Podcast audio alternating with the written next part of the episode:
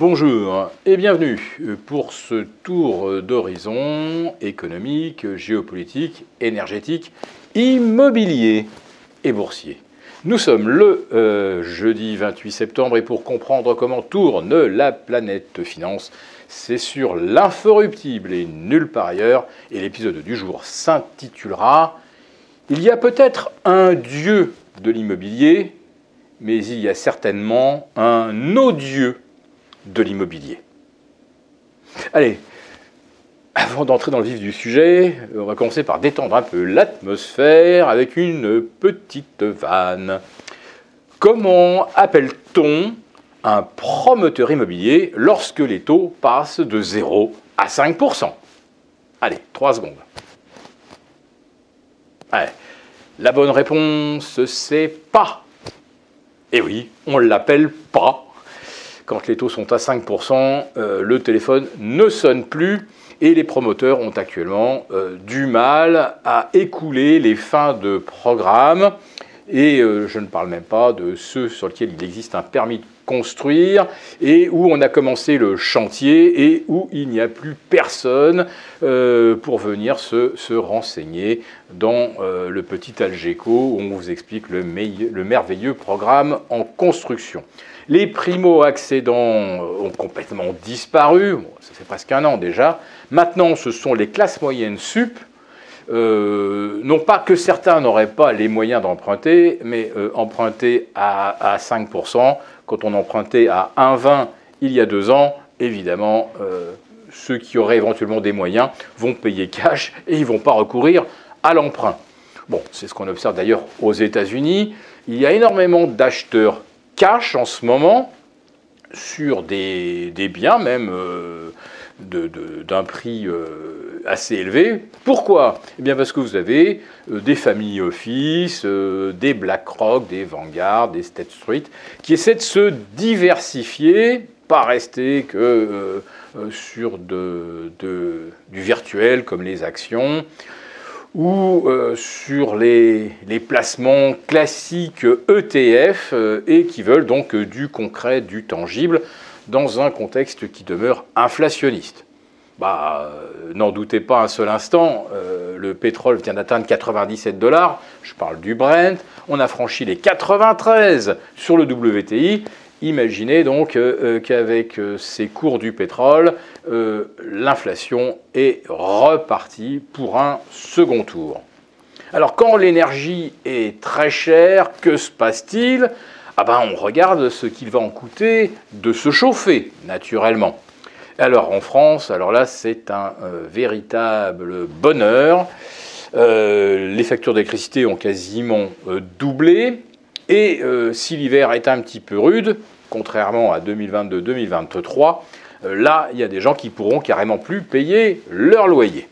Il faudrait donc remettre des biens immobiliers sur le marché pour faire un petit peu baisser les prix, voire peut-être même les loyers. Mais l'odieux de l'immobilier qui réside à l'Élysée ne le veut pas. C'est très simple. Bruno Le Maire, notre génial ministre de l'économie, a eu une fulgurance en début de semaine dans le Parisien. Il a confié euh, son avis personnel, comme quoi, euh, vu la pénurie de logements euh, et les taux inabordables, peut-être serait-il judicieux de reporter, de repousser le calendrier de mise en œuvre du fameux DPE. Autrement dit, euh, vous ne pourrez plus louer des biens de catégorie G euh, en 2025, catégorie F en 2027. Donc, euh, pour que ces biens demeurent louables, il faudrait les rénover. ça va en faire plus de 3 millions. jamais on va y arriver. Donc, ça paraissait effectivement logique de repousser ce calendrier. Eh bien, l'Élysée a dit non.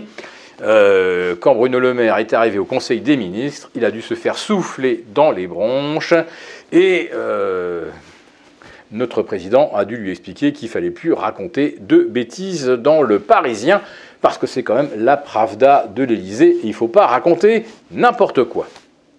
Alors j'en profitais quand même, puisqu'on évoque les euh, DPE, pour vous faire part de mon profond agacement Parce que quand on regarde bien comment sont faits les DPE, c'est une véritable rigolade. Alors déjà, euh, d'un expert à l'autre, on peut être G avec le premier, on peut être E, ou voire même D avec le second.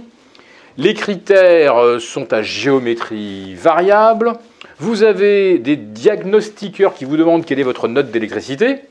Alors, euh, bah, si vous lui produisez une note à 300 euros euh, par mois, il va conclure que votre logement de trois pièces est une passoire énergétique, euh, sans prendre en compte qu'en fait, le logement est occupé H24 par un couple de retraités qui est un peu frileux, donc qui pousse un peu le, fromage, le chauffage, et qui en plus de ça a trois ordinateurs qui tournent en permanence.